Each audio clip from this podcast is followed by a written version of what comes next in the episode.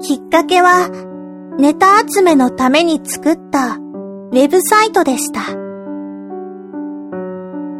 あなたが知っている宮沢市で起きた不思議な出来事を教えてください。調査します。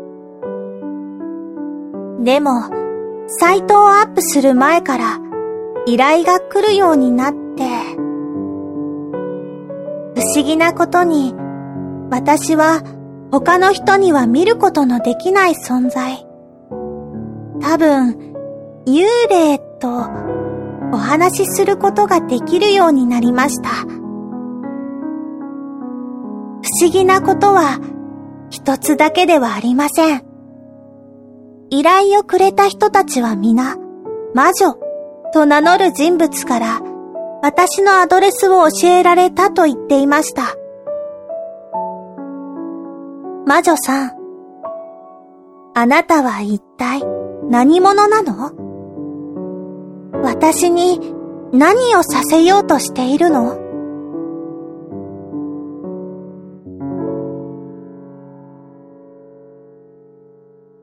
夏休みに入ってすぐのことでした。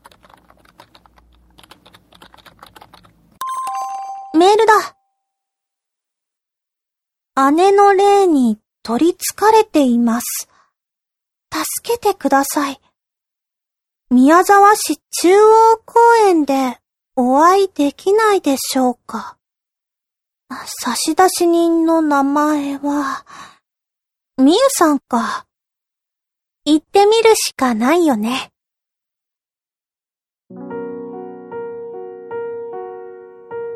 ボイスドラマ、夢見る白猫。第4話背中を見つめて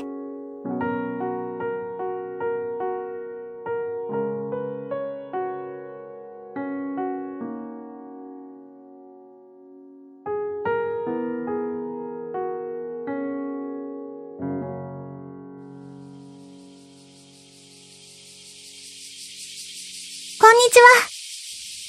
あなたが白猫さん？はい。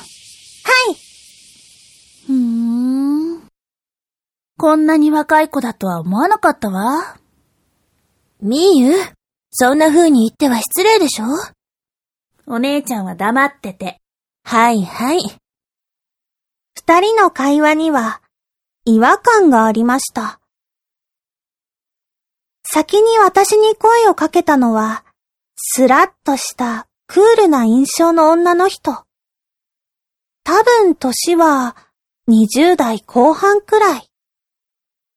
その人が、お姉ちゃんと呼んだのは、制服姿の女の子。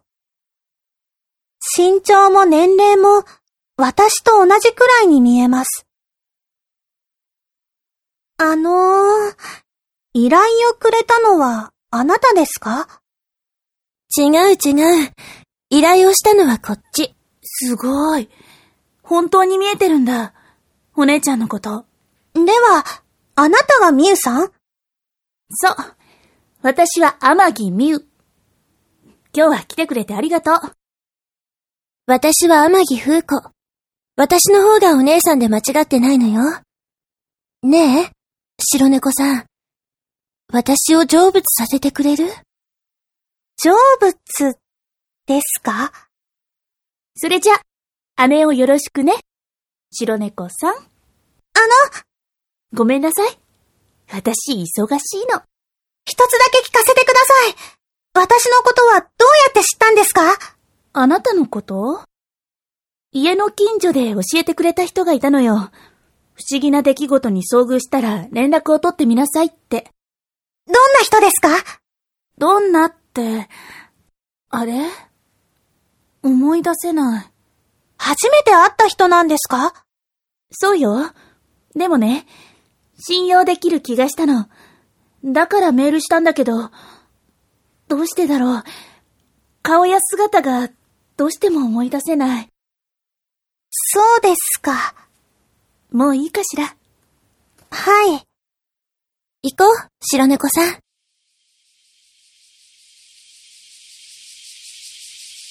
風子さん、あなたは幽霊なんですね。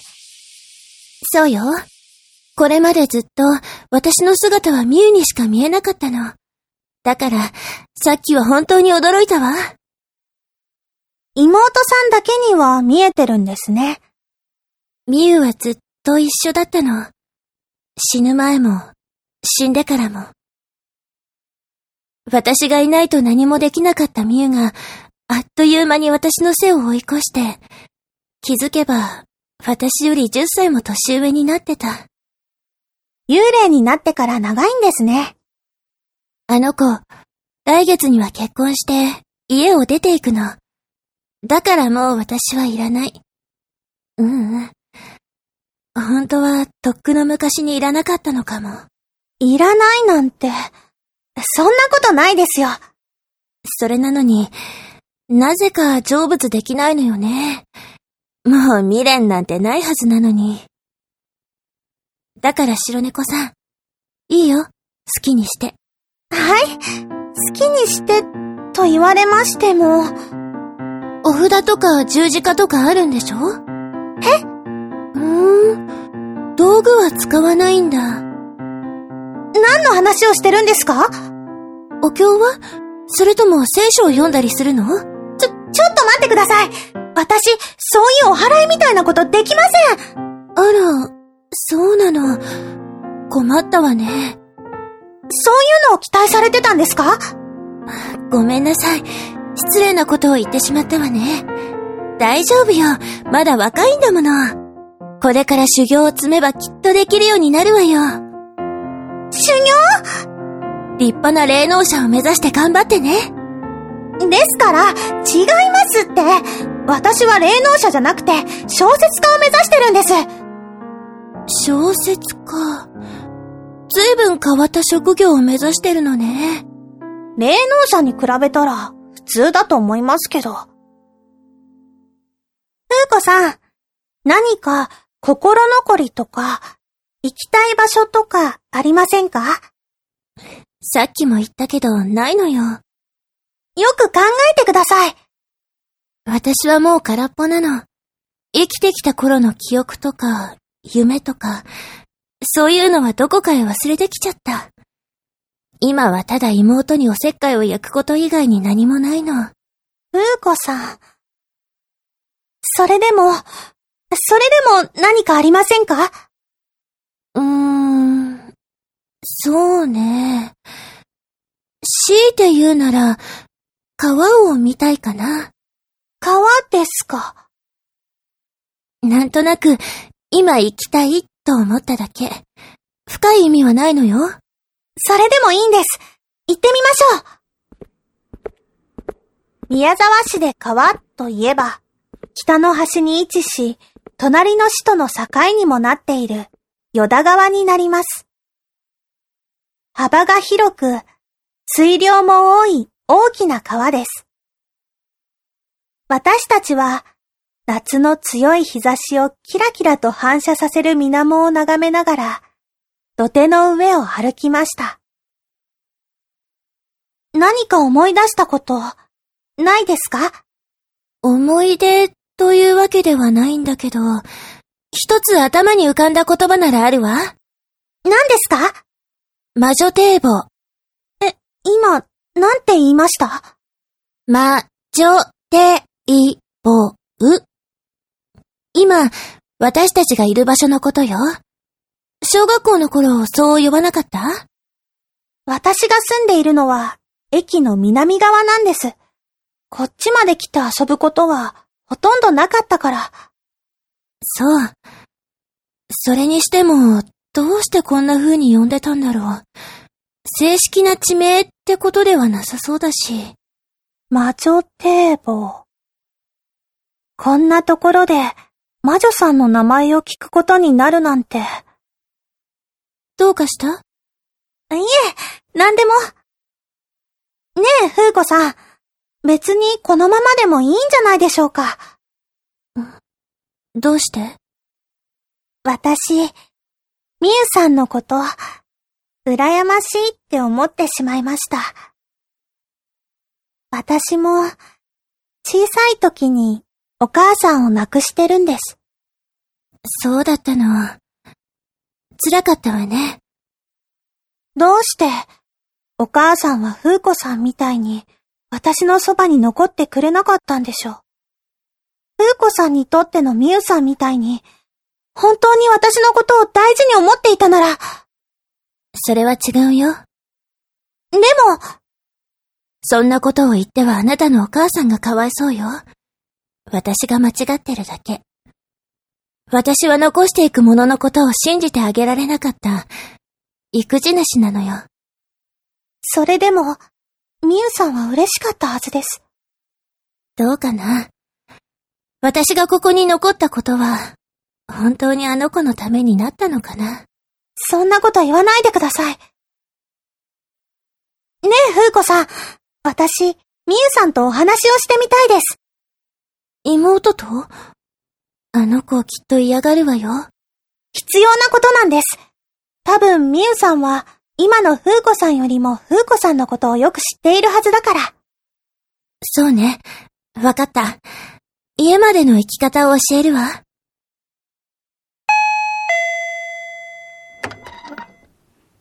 お姉ちゃんはどうしたの？公園で待っててもらっています。みゆさんと二人で話がしたかったんです。そう。入って。お邪魔します。手短にお願いできるかしら。みゆさん。どうしてお姉さんに冷たく当たるんですか？冷たい？そう見えるかしら。はい。ふーん。でもそれがどうかした？あなたには関係ないでしょ？では、質問を変えてもいいですか？死んだ家族が帰ってくるのって、どんな気持ちですか？そんなこと聞いてどうするの？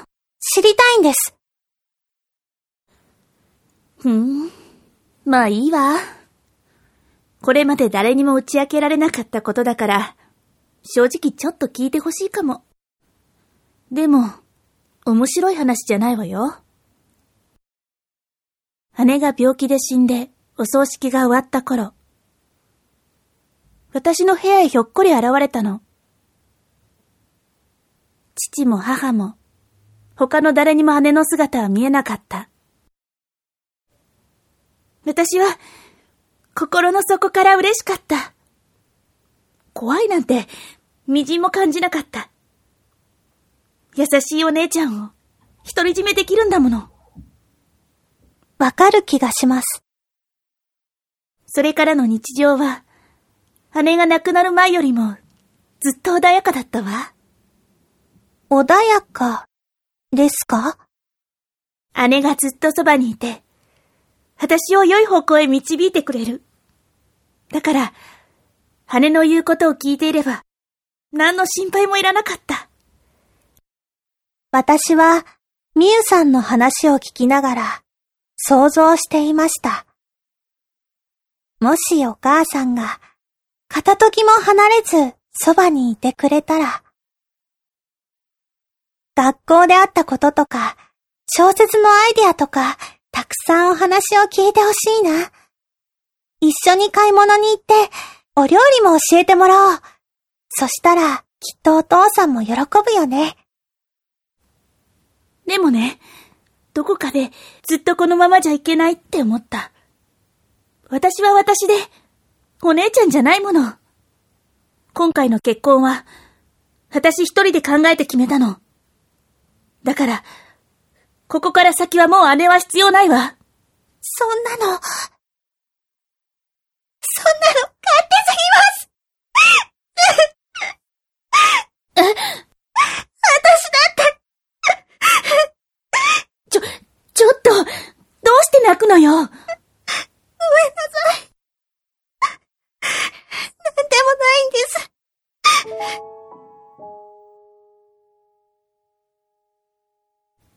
落ち着いた？はい。もう、大丈夫です。みゆさんの言うこともわかります。でも、だからといって、お姉さんを突き放したところで何も変わらないんじゃないですか？うん。わかってる。わかってるけど、他にどうしようもないじゃない。ふうこさんもみゆさんも、思いは同じ。きっと、何かほんのちょっとしたきっかけで、二人は前へ進める。そんな気がしました。